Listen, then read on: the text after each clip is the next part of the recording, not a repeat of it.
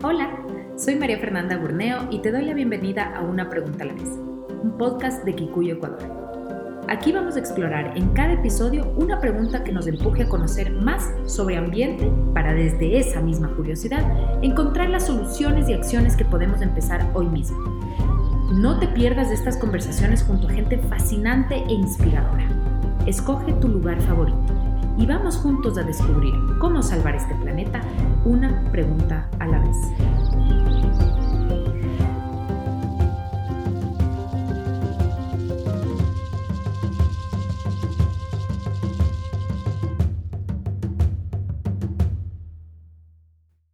Hola, este es el episodio 6 de Una pregunta a la vez del podcast de Kikuyo Ecuador. Esta vez tuvimos el honor de finalmente conversar con María Esther Brice. Ella es parte de Mingas por el Mar y de Break Free from Plastic, bióloga marina, especializada en gestión de residuos, pero además una mujer fascinante, una mujer con la cual es un gusto conversar sobre el tema de plásticos. Y con ella hablamos de algunos temas muy puntuales, eh, la situación del plástico a nivel global, a nivel país, eh, lo que podemos hacer como sociedad civil y además sobre eh, la información a la cual podemos acceder y dónde podemos acceder a la información veraz sobre la situación de los plásticos a nivel global y obviamente a nivel del Ecuador. Así que les invito a que busquen un lugar en donde se puedan sentar, tomarse un café y disfrutar de este episodio 6 de Una pregunta a la vez.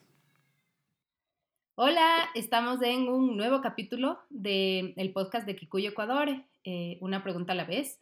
Como ustedes saben, este es un podcast eh, para conocer sobre temas ambientales, pero de una forma súper relajada. Y mm, justo le contaba a María Esther que este capítulo es así un capítulo post-COVID para mí. Tuve unos, unos días mm, medios así que me revolcaron un poquito pero mm, también me han revolcado la forma de, este tipo de conversaciones y de este podcast y la idea es justamente que ustedes puedan acceder a esta información que es súper valiosa. A María Esther le he querido entrevistar desde que teníamos anatomía verde y yo tengo que ser súper sincera con eso, pero, mm, o sea, por cosas de la vida fue, no lográbamos por tiempos o por cosas así, luego yo ya me olvidé y reconectamos hace un tiempo y me ha quedado como dando vueltas el nombre de María Esther y, me gusta muchísimo que haya accedido, que haya sido súper rápido, pero fue así como que hagámoslo hoy, hagámoslo hoy.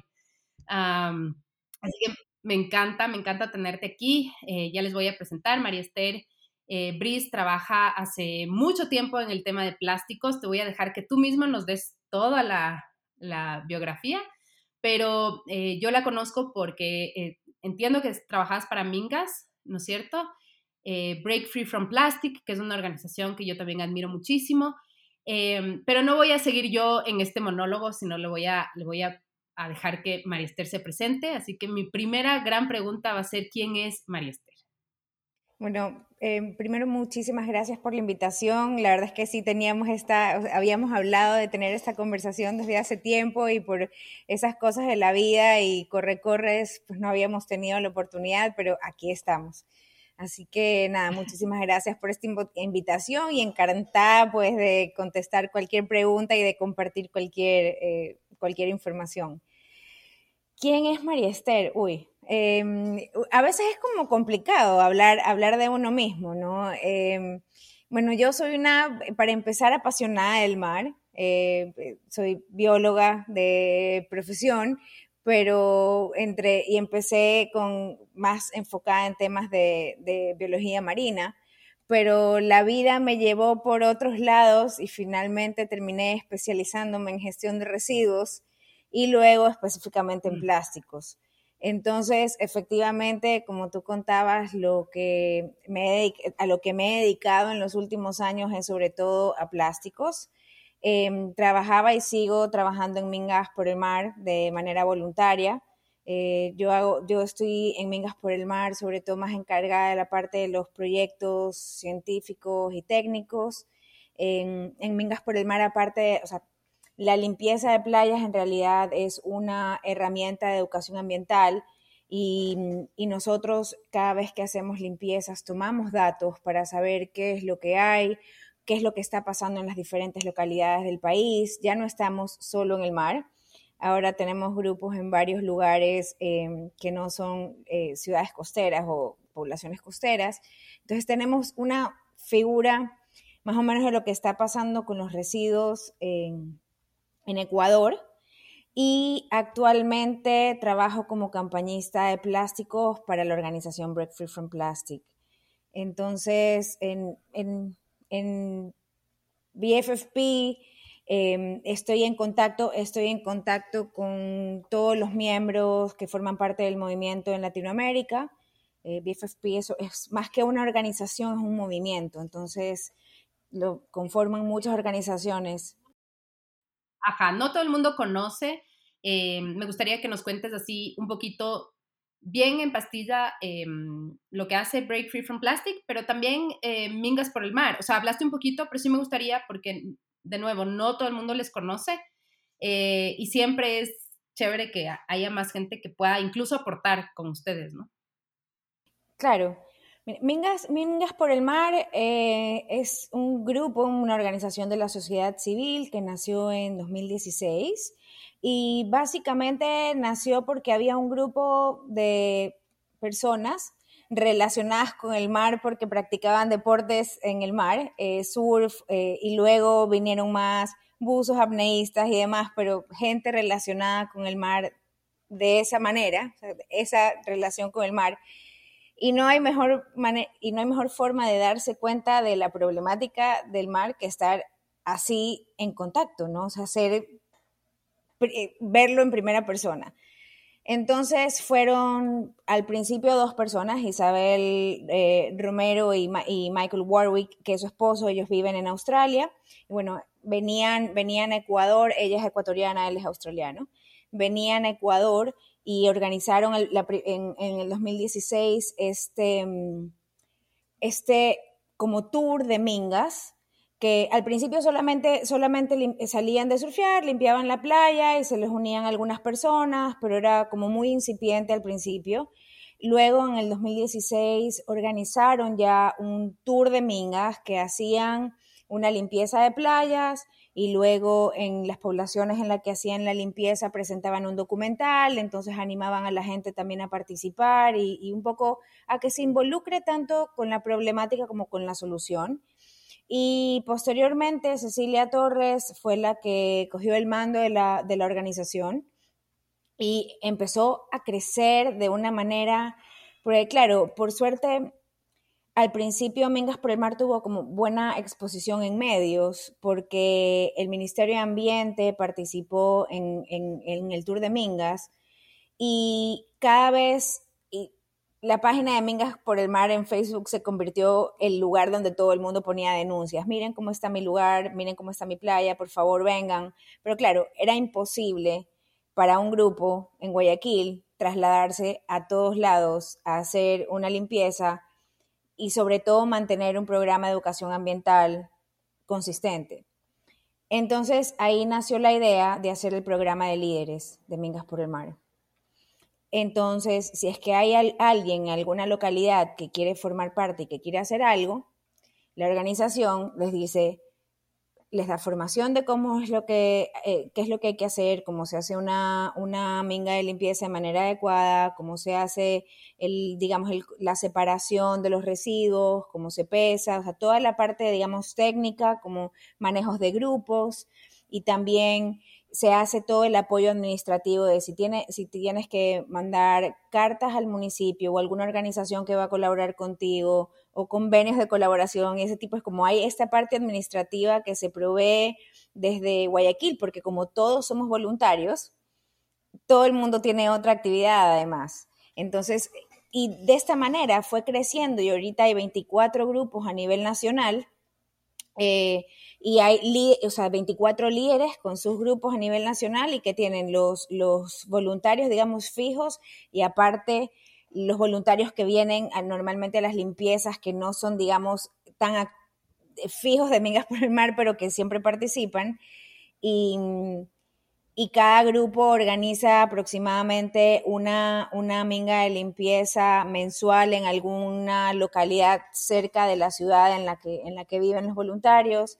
Entonces, finalmente, ahorita somos una familia enorme de, de personas y básicamente las mingas son eso, una herramienta de educación ambiental donde podemos poner a la gente en contacto con la problemática, sobre todo de los plásticos, y donde podemos animarlos también a ser parte de la solución con sus cambios de hábitos. Es un momento en, que se, en el que se aprovecha para que la gente vaya a la playa, tenga contacto con la naturaleza, a la playa o al parque o al río, y tengas contacto con eso que está cerca tuyo. Exacto, buenísimo. Em, luego te voy a pedir que me expliques Break Free, eh, porque igual viene una parte de eso, pero yo quisiera que entremos al tema de plásticos. Em, y yo veo que tú has trabajado a nivel eh, latinoamericano también, em, pero obviamente Break Free es una organización más grande. Entonces, me gustaría un poco que nos cuentes ¿Cuál es, la, ¿Cuál es la situación actual? Yo sé que sale mucho en prensa, ¿no? Es decir, nos ahogamos en plástico, eh, que pasa lo mismo con el cambio climático, ¿no? Entonces hay esto y todo, eh, todos estos sucesos que son un efecto del cambio climático y en el plástico sucede igual. Pero yo quisiera que tú me digas desde tu perspectiva y desde tu conocimiento, em, no quiero ponerlo así como tan fuerte, pero ¿Qué tan mal estamos, María Esther? Porque a mí me preocupa muchísimo em, que, realmente siento que no, no sé si hay una vuelta atrás o estoy siendo pesimista, pero quisiera escuchar desde tu perspectiva cuál es la situación a nivel global con el tema de los plásticos y, y si estamos realmente en un como momento crucial o si hay chance de cambiar el rumbo o no. Mira, o sea, estamos en una situación extremadamente crítica, extremadamente crítica. O sea, la producción de plástico anual en este momento son aproximadamente 440 millones de toneladas de plástico cada año. Es decir, es muchísimo plástico. Y el problema real con el plástico es que durante mucho tiempo el enfoque ha estado hacia los residuos plásticos. ¿Sí? Pero en realidad el plástico es contaminante a lo largo de todo su ciclo de vida. A estas 440 millones de toneladas plásticas que se producen al año se le agregan más de 27 millones de toneladas de aditivos, ¿verdad? A estos plásticos. Entonces, en realidad, cuando hablamos del tema contaminación por plásticos, sí es conveniente, es súper importante hablar de todo el ciclo de vida del plástico, desde la extracción de materias primas hasta que lo notamos cuando ya es un residuo. Porque tenemos, eh, tenemos esto de que cuando lo estamos usando ni siquiera nos damos cuenta. Casi todo lo que compramos viene en plástico. Desde el shampoo, la comida, muchas veces el pan. O sea, si tú vas a comprar a un supermercado, por ejemplo, todo te viene en plástico. Si vas a un mercado tienes más opciones, ¿sí? Pero en la gran mayoría, por ejemplo, el shampoo, muchos de los embutidos o cosas de ese tipo que la gente consume mucho, todo viene en plástico. Y todo este, los, los aditivos tóxicos que hay en los embalajes van a ser traspasados a la comida y son, y son tóxicos que son, o sea, son aditivos que son muy tóxicos. Entonces tienes, para empezar, la extracción de materias primas, que sabemos que el 98% del plástico es hecho de combustibles fósiles, es decir, de gas natural o petróleo, con todo lo que eso implica, sabemos que es súper tóxico. ¿Qué pasa, ¿Qué pasa, por ejemplo, en nuestra Amazonía cuando hay un derrame de petróleo en, en alguna de las comunidades? Sabemos que el agua está completamente, es completamente tóxica, ¿no? Bueno, de eso mismo está hecho los plásticos, ¿no? Y eso me sorprende, o sea, perdón que te interrumpa, Mariester, pero... Vale, sí, sí. Eh, yo he tenido muchas conversaciones como con gente que trabaja, por ejemplo, con, productos em, que los embala en plástico, ¿no es cierto? Y yo les digo, eh, podemos buscar una solución para que se deje de utilizar esto. Y siempre la respuesta es no, porque lo más seguro es el plástico. Y a mí me sorprende, y siempre me sorprende esta, esta conversación, eh, porque digamos, no sé si tú conoces, pero Kikuyo, que es justo la, marca que, manejo yo, todo hacemos reusable, justo eh, en algodón y toda la cuestión. Y yo les decía, bueno, ¿cómo podemos buscar? Y me decían, no, no, no, es que el plástico es lo único que puede embalarse este tipo de alimentos. Y yo decía, no entiendo. Entonces sí quisiera que tú me expliques cuán verdad o mito es esto. Eh, porque yo lo que estoy descubriendo o lo que he descubierto durante el tiempo que he trabajado con, con el tema de plásticos también, es que mucho es mito de la industria, ¿no? Es, es, como estos mitos también de alimentos que hemos ido rompiendo con el tiempo, la famosa pirámide, todo este tipo de cosas que nos decían que era saludable y que al final del día resulta ser más tóxico, ¿no? Eh, entonces dime, Maristel, con, esta es una pregunta constante y estoy hablando de los famosos plásticos de primera, ¿no? Que les dicen, es decir, estos que son embalaje de alimentos como cárnicos, como cosas que no puedes embalar en otro. En otro sí, empaques, empaques primarios, digamos, los que están directamente en contacto con el producto que compras. Mm. Sí, de hecho, o sea, los dos, los dos mayores mitos que hay respecto al plástico es que todo se recicla y que es seguro. O sea, me refiero, son los dos grandes mitos que efectivamente la industria del plástico intenta vendernos el plástico diciéndonos que es súper seguro y ahorita tenemos súper metido en la cabeza esa sensación de seguridad. O sea, de que son seguros y que son sanos, saludables, quiero decir, ¿no? Tanto que mira lo que pasó en la pandemia. Todo el mundo aceptó así volver a cubiertos, volver a cubiertos este, desechables que te entreguen fundas en una cantidad impresionante, volver a usar todo en plástico desechable porque es más sano y es más, saludable, es más seguro. No lo es. O sea, pero no solamente no lo es ni siquiera por, por transmisión del virus, sino que no lo es porque tienes un montón de químicos que se traspasan directamente a la comida y muchos de estos químicos que tienen los plásticos son disruptores endocrinos, es decir, que afectan las funciones hormonales en tu cuerpo, eh, pudiendo generarte eh, desde, desde problemas eh, de fertilidad hasta cáncer, diabetes, o sea, hay muchos estudios que se están haciendo, que se están haciendo por esta línea. Hay muchos de esos, de esos tóxicos que son cancerígenos, tanto que en la Convención de Basilea, que es este convenio internacional que, que regula el comercio transfronterizo de productos tóxicos, hay algunos plásticos que ya han entrado dentro del convenio. Por ejemplo, el PVC, o sea, los, los plásticos que son clorados, por ejemplo. Eso ya no es, en teoría no estaría permitido que nosotros los importemos en nuestro conocimiento, pero aquí se siguen produciendo, obviamente. Y se, y, se siguen, o sea, se siguen generando y los seguimos usando. Y de PVC, por ejemplo, están hechas las mayoría, la mayoría de las tuberías de agua. ¿Cierto? Entonces, Exacto. Y, y, ya estamos en un, en un nivel en el que, bueno, acaban de salir, el año pasado salió, no me acuerdo si fue 2021 o 2020, pero ya salió así la primera vez que se encontró eh, plásticos en placenta humana y ahorita salió publicado el tema de que se encontró en sangre, ya en sangre y, y dentro de los pulmones. O sea, estamos rodeados y parte infestados, pero parte de eso es por que el plástico ahorita está en todos lados, no solamente en los alimentos, sino, por ejemplo, en la agricultura.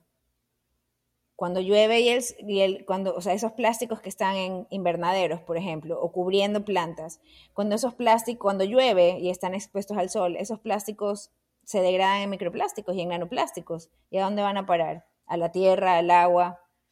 O sea, finalmente está todo conectado. Y y definitivamente a estas alturas, después de que se ha producido cientos de miles millones de toneladas de plástico desde los 50, desde los años 50, y que en toda la vida solamente se ha reciclado el 9%, sabemos que simplemente el reciclaje no es una solución, es imposible reciclar lo que producimos. Y lo único posible es dejar de producir tanto plástico, dejar de usar tanto plástico, sobre todo en cosas que son completamente innecesarias.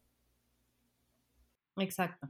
Em, y ahí me gustaría entrar más a nivel em, país, porque si bien, por ejemplo, una de las cosas Y es, eh, te cuento que es una de las razones por las cuales yo entré con todo el tema de plásticos, que eh, trabajamos en la ordenanza de Galápagos y, ah, y, a mí se me reían en esa época, porque a, mí me pasa lo contrario a ti, Mariste.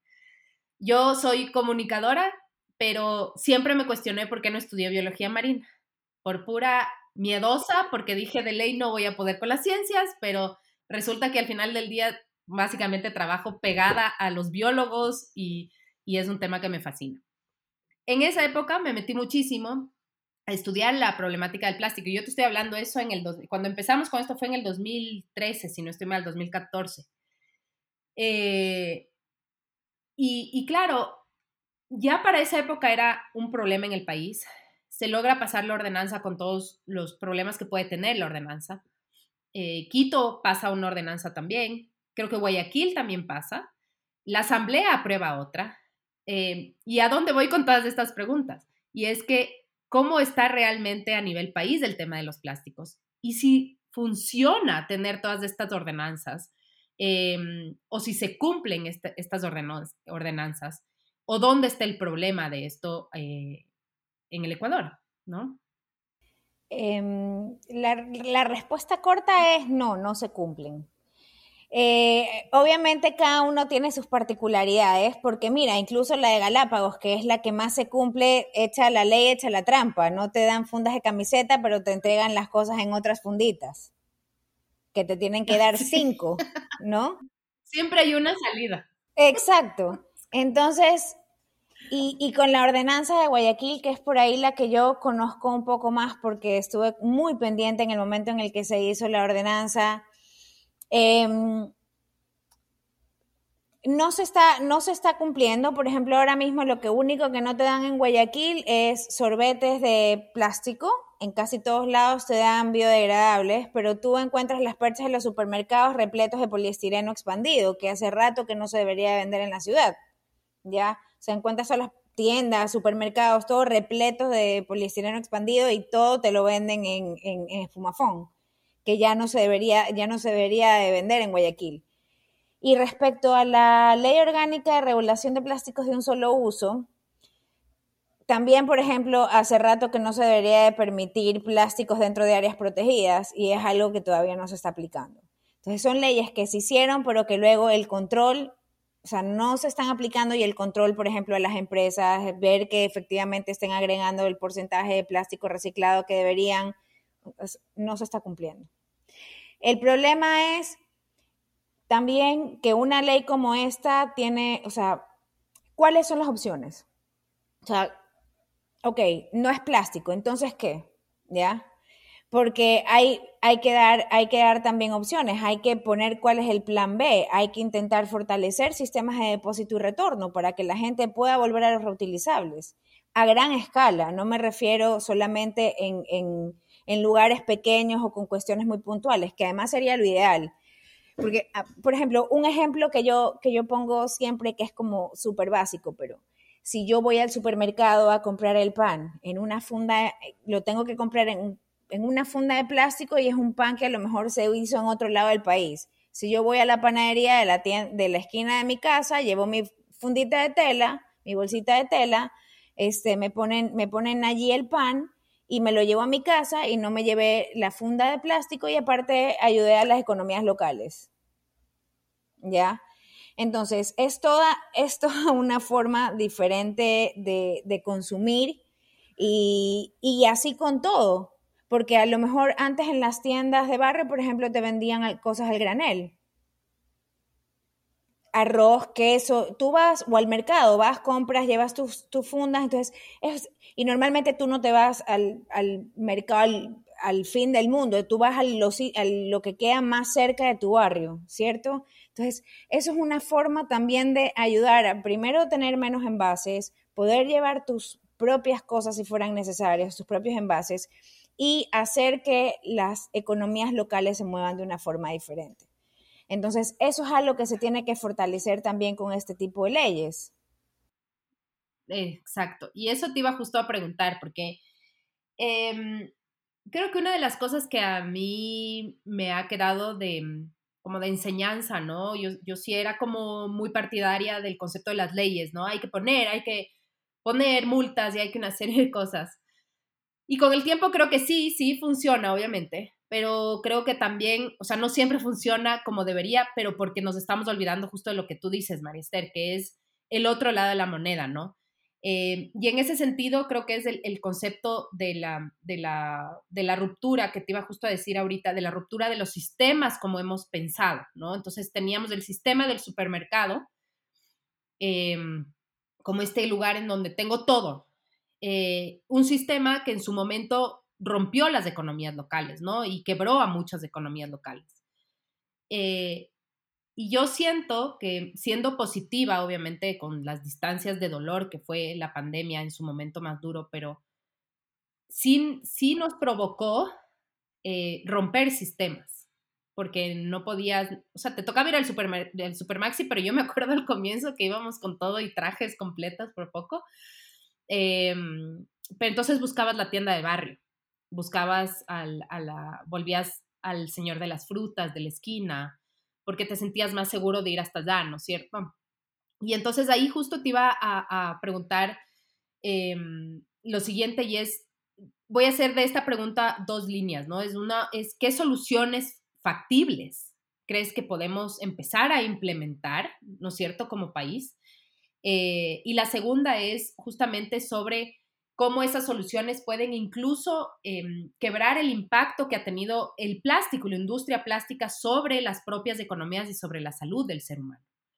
Em, porque ya dijiste, ya encontramos en la sangre, hay un problema con la economía local también que podríamos solucionarlo.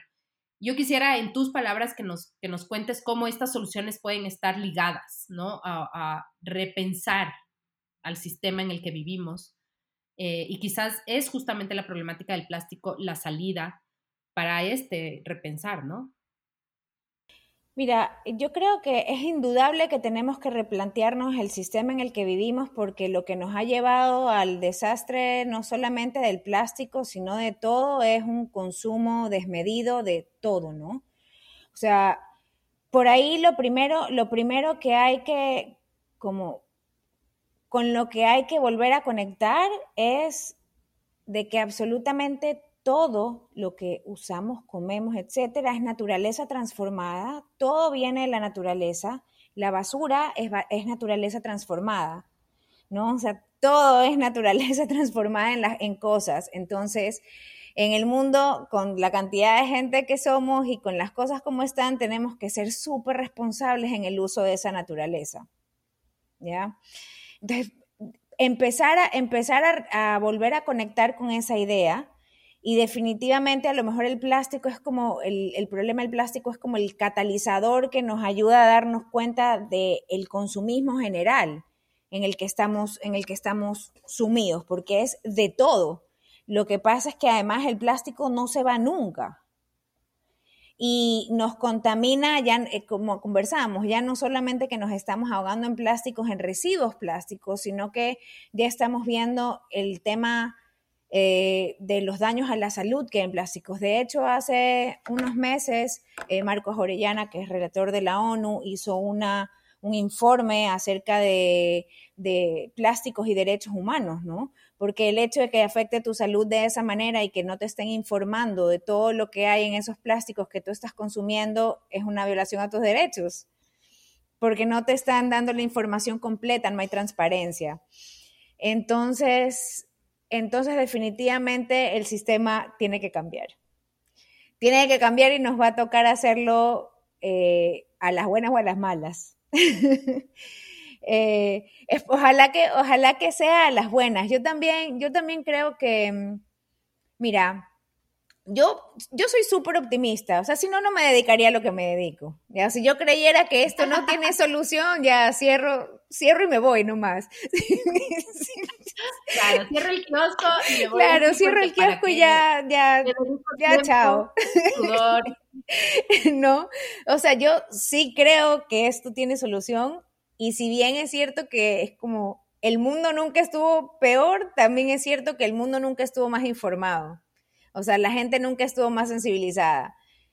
Yo creo también que hay un tema em, la crisis climática es algo que tiene a todo el mundo muy ansioso que por cierto, eh, los plásticos también, eh, los plásticos también contribuyen una barbaridad a la, a la, crisis climática y a, los, y a, los, a la generación de gases de efecto invernadero, tanto como es residuo como en su proceso de producción.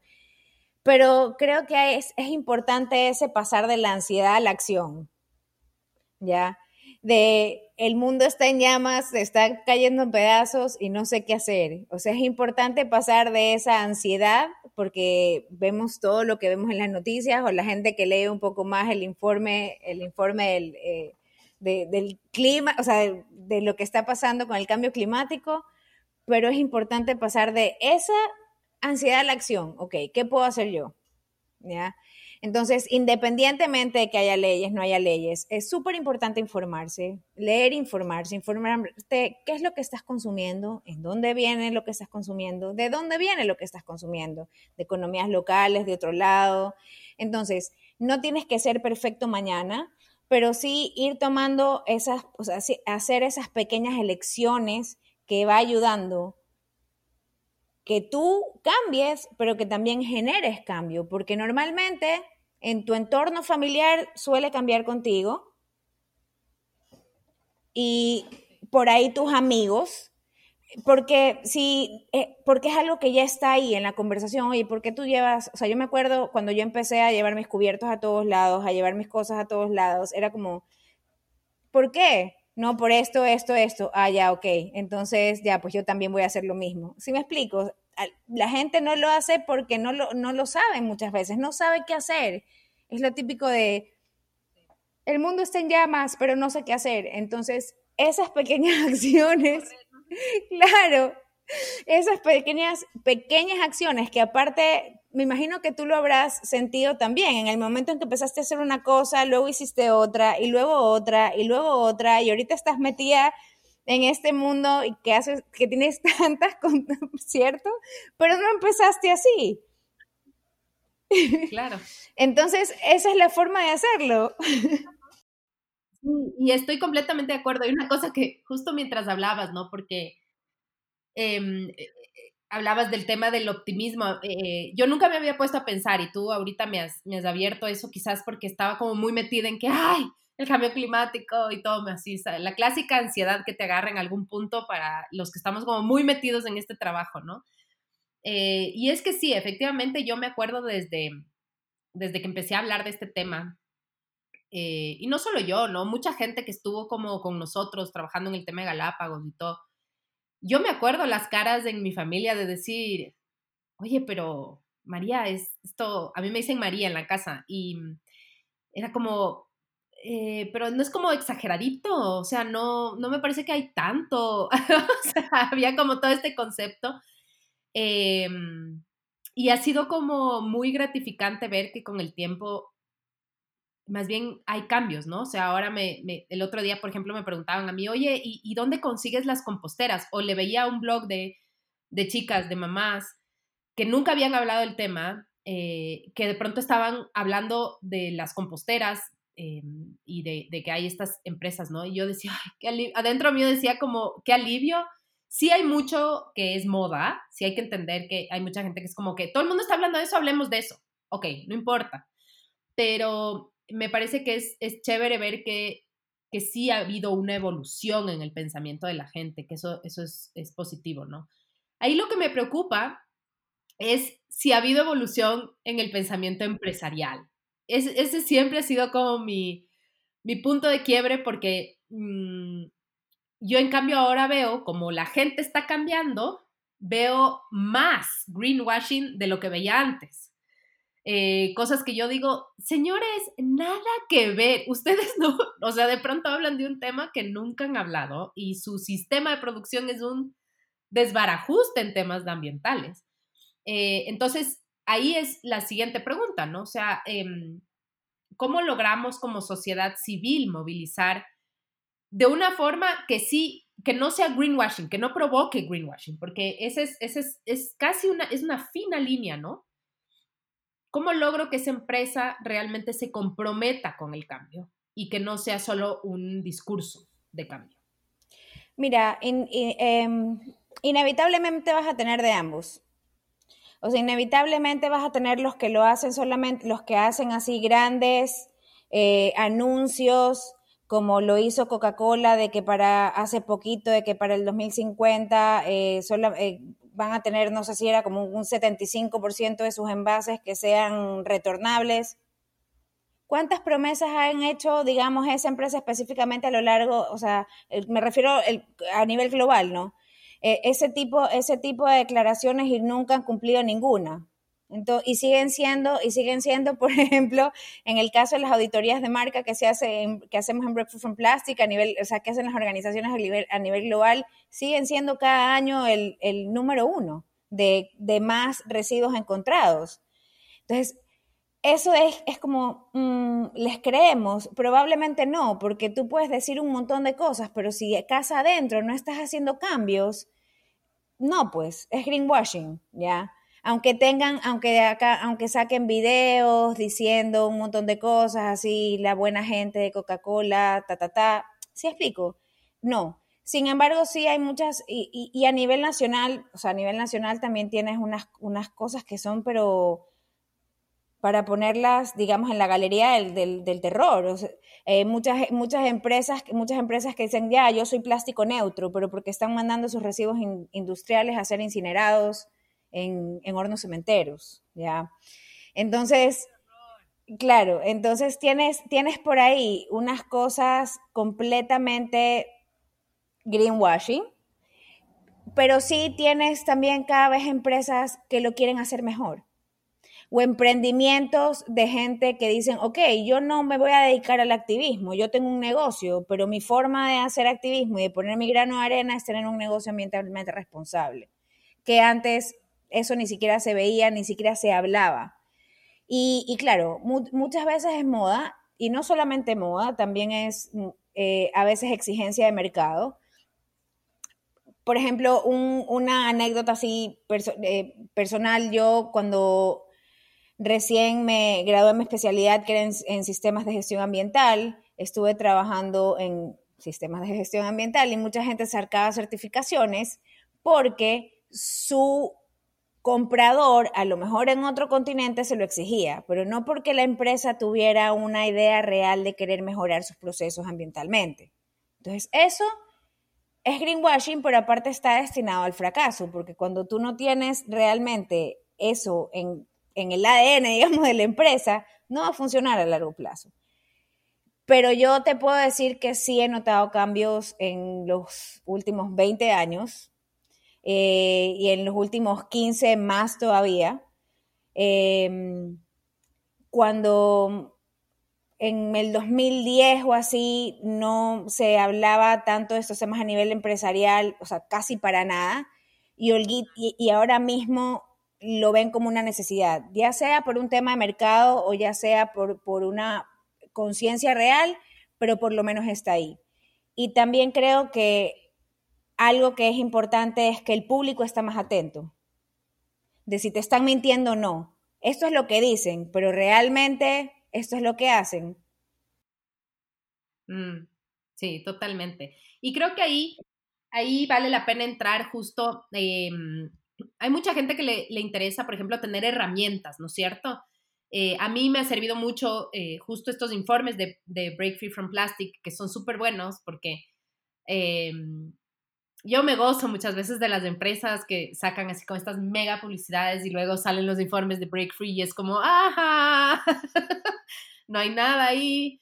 Y me encanta eso, realmente me encanta. Y, te cuento así también anécdota durante... Mm, me acuerdo cuando, cuando eh, fue el 8M, eh, justo una empresa en los Estados Unidos, me encantó, fue mi hermano el que me mandó a este, era un bot, ya, en Twitter. Y lo que hacía era que cada empresa que sacaba como un, eh, alguna, no sé, un post sobre el 8M, este bot lo que hacía era ponerle cuánto menos ganaban las mujeres dentro de su empresa. Entonces era así como escandaloso a la décima potencia. Y yo me gozaba, me pasé todo el día viendo esto porque decía, qué bestia, o sea, del, debe haber sido dos empresas de las, te puedo decir, debe haber visto unas 100 empresas en el tiempo que pude así como ir bien, o sea, chequear Twitter. pero de esas dos mm, tenían más o menos equitativo el sueldo. El resto todas eran pura tontera. Y eso me gusta también del lado del tema de, de, break free, ¿no es cierto? Que es un poco como eso, ¿no? O sea, esta es la verdad.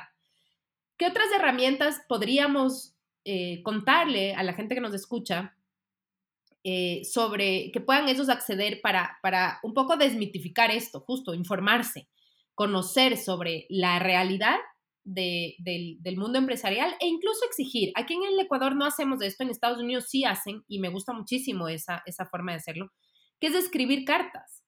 Entonces le mandan un mail al gerente general y le dicen, señor, yo no estoy de acuerdo con su, forma de práctica de, de, manejo de plásticos, por ejemplo, y quisiera que lo cambie. Soy un cliente, fin. Creo que es una práctica que hay que comenzar a utilizarla, pero necesitamos información. O sea, ese es, el tema. Entonces sí me gustaría que nos digas eh, dónde podemos encontrar información eh, que la gente pueda estudiar o ver cifras, que es más fácil también, y los informes, obviamente, ¿no? Y de Mingas. Ustedes Mingas también sacan full, ¿no?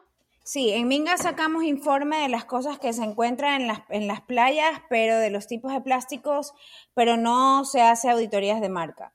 Lo que es súper poderoso de las auditorías de marca, porque, mira, lo de Mingas por el mar en realidad empezó, empezó más por un tema como de, no de curiosidad científica, pero de poder, de poder respaldar lo que estábamos diciendo de que las playas estaban contaminadas y que era plástico, ¿ya? Porque era porque al principio muchas empresas incluso nos acusaron de, no, ustedes llenan los sacos de cualquier cosa y se toman la foto y ya.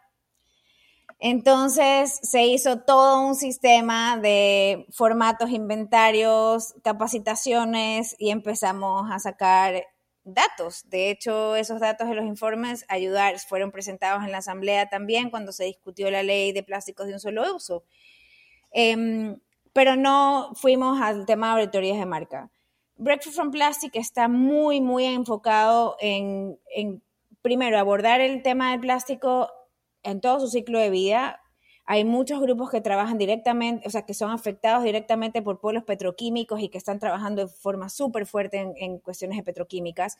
Hay un, y hay un equipo de trabajo que está enfocado al tema corporaciones, es decir, que las corporaciones se hagan realmente responsables de, lo, que de lo que están poniendo en el mercado.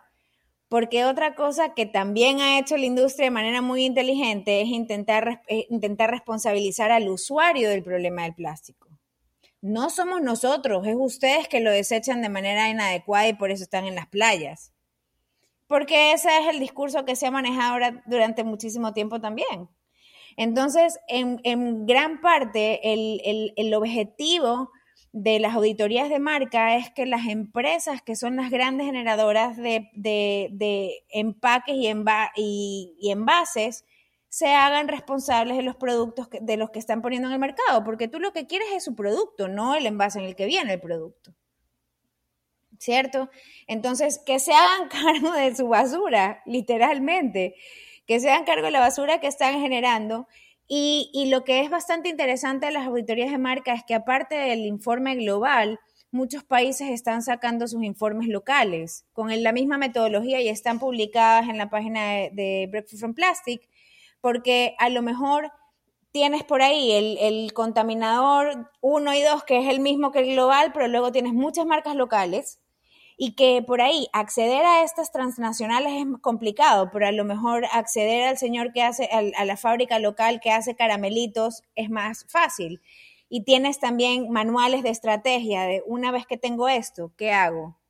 Puedes hacer cartas abiertas, puedes, puedes sacar el, tu informe nacional en prensa o el informe que tú hayas hecho en tu ciudad Incluso hay gente, hay organizaciones que hacen acciones ya como todo lo que recogieron de esa fábrica van y se lo dejan en la oficina del gerente. O sea, me refiero literal, o sea, la basura, ya. Creo que con Coca-Cola lo hicieron, ¿no es cierto?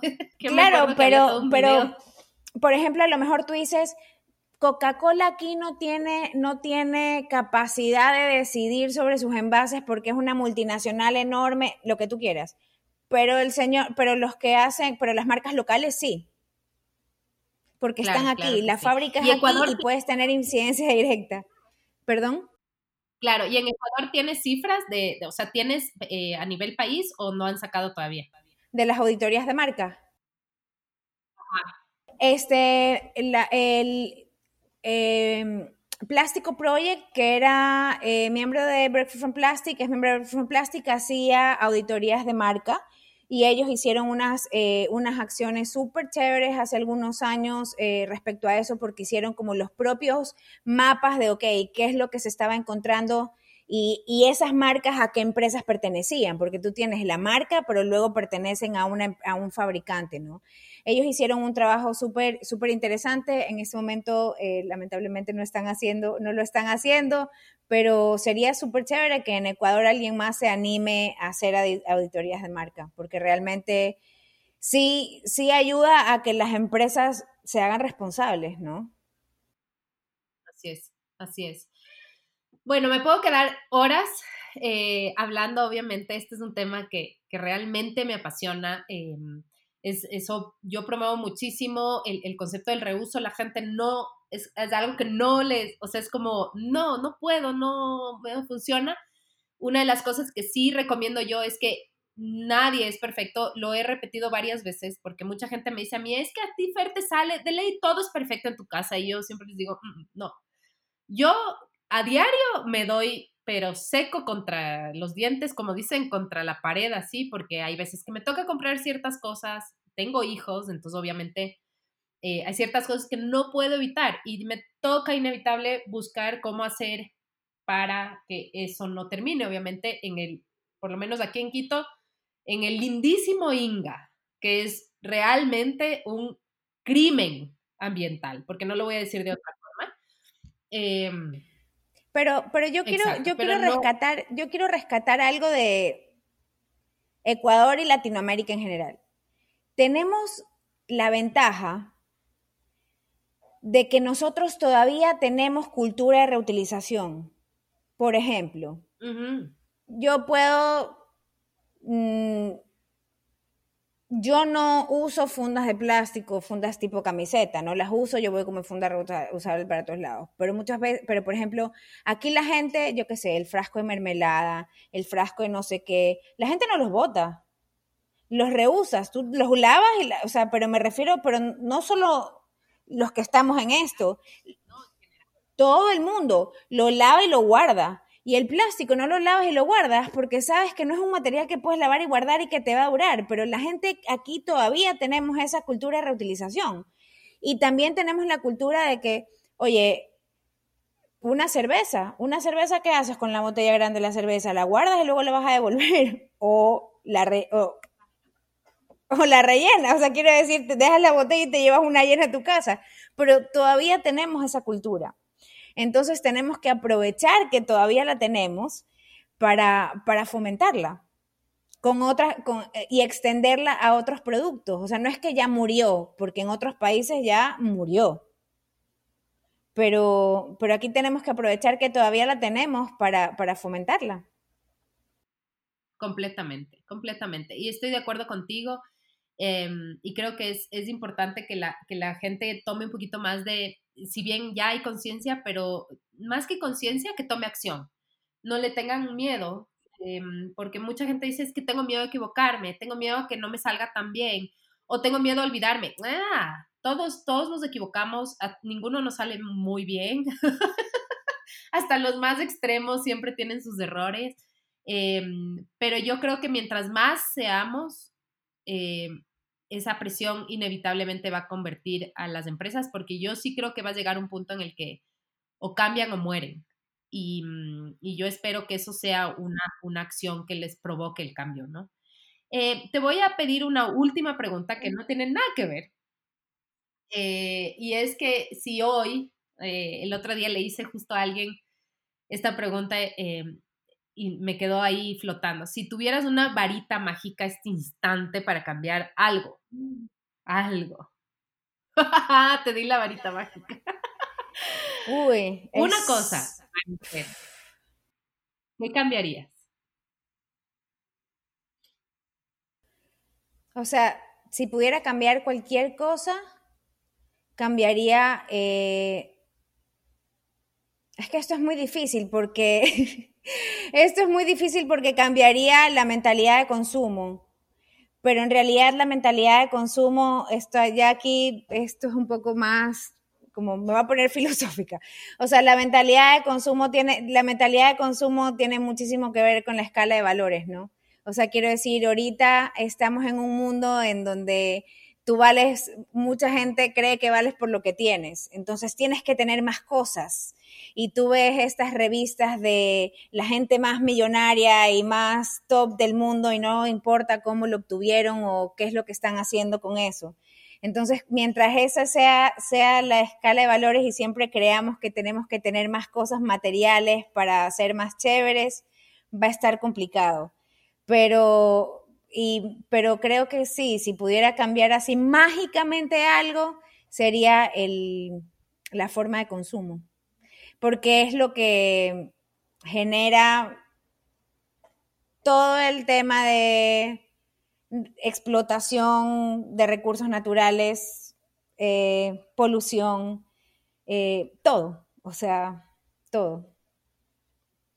Completamente, estoy, de acuerdo. y es lo que tú dices, las empresas van a tener que cambiar. O sea, antes había gente que vivía de hacer herraduras para, eh, este, herraduras para caballos porque todo el mundo se, moría, se movía en caballos. Ya ese negocio no existe más. ¿Sí me explico? O sea, me refiero, eh, no en, no, en, no en la medida que existía antes. Hay gente que hace cosas muy contaminantes ahora que va a tener que dejar de hacerlas y cambiar de negocio porque ya no van a poder ser más. Sí, sí, y para mí, mi visión, estamos justo en una época en la que todos estos como, ah, yo digo, mm, son berrinches de estas empresas, son un poco patadas de ahogado, ¿no? Si no vas a cambiar y si no piensas cambiar, eh, básicamente no vas a morir.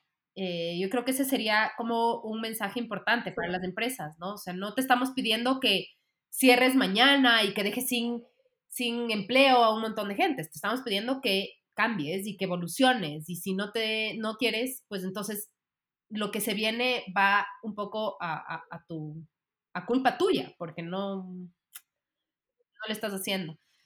Bueno, me ha encantado. Yo quisiera, yo siempre les digo que me encantaría tener así como miles de capítulos. Probablemente nos volvamos a encontrar eh, en algún punto. Tenemos que volver a hacer alguna cosa chévere.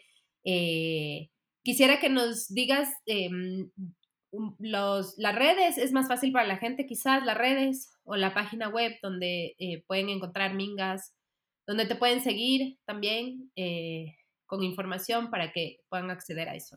Este, las redes de Mingas por el Mar es www.mingasporelmar.org.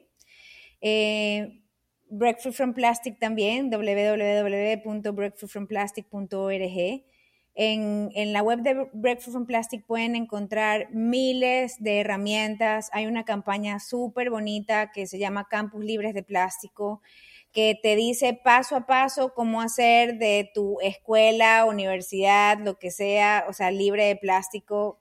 Es una hay guías, hay guías de, y un montón de herramientas. La página está, o sea, tiene un, un cosito de traducción para diferentes idiomas, casi toda la información está en español, así que es una súper buena fuente de, información y también hay un boletín que es súper interesante, eh, tanto en Mingas como en, BFFP, porque es para estar enterado de lo que está pasando, que siempre lo que no te digo copiar y pegar porque en Ecuador y en Latinoamérica tenemos como una eh, identidad súper propia y no lo, que funciona en, en otros lados a veces no funciona aquí, pero sí para tener ideas de qué se está haciendo y que a lo mejor aquí podemos eh, adaptarlo también. Entonces, eso es, son dos, fuentes de, información importantes. Chévere. Te agradezco un montón, María Esther. Qué gustazo que al fin nos vayamos encontrado sí, aquí. Sí, sí. Ajá. Mm, y, nada, darte las gracias eh, por todo, por toda la información eh, y eso. Muchísimas gracias a ti por la invitación y sí, la verdad es que encantada, un gusto haber estado aquí conversando contigo y, y hasta pronto. Será. Qué hermoso, te agradezco muchísimo. Chao. Un abrazo, chao. Gracias por escuchar esta increíble entrevista en Una Pregunta a la vez. Recuerda que nos puedes seguir en Facebook, Instagram y YouTube como Kikuyo Ecuador. Si te gustó este podcast, no te olvides suscribirte y si te animas, déjame una reseña para que esta información pueda llegar a más gente. Te mando un abrazo inmenso y nos vemos en el próximo episodio de Una Pregunta a la vez.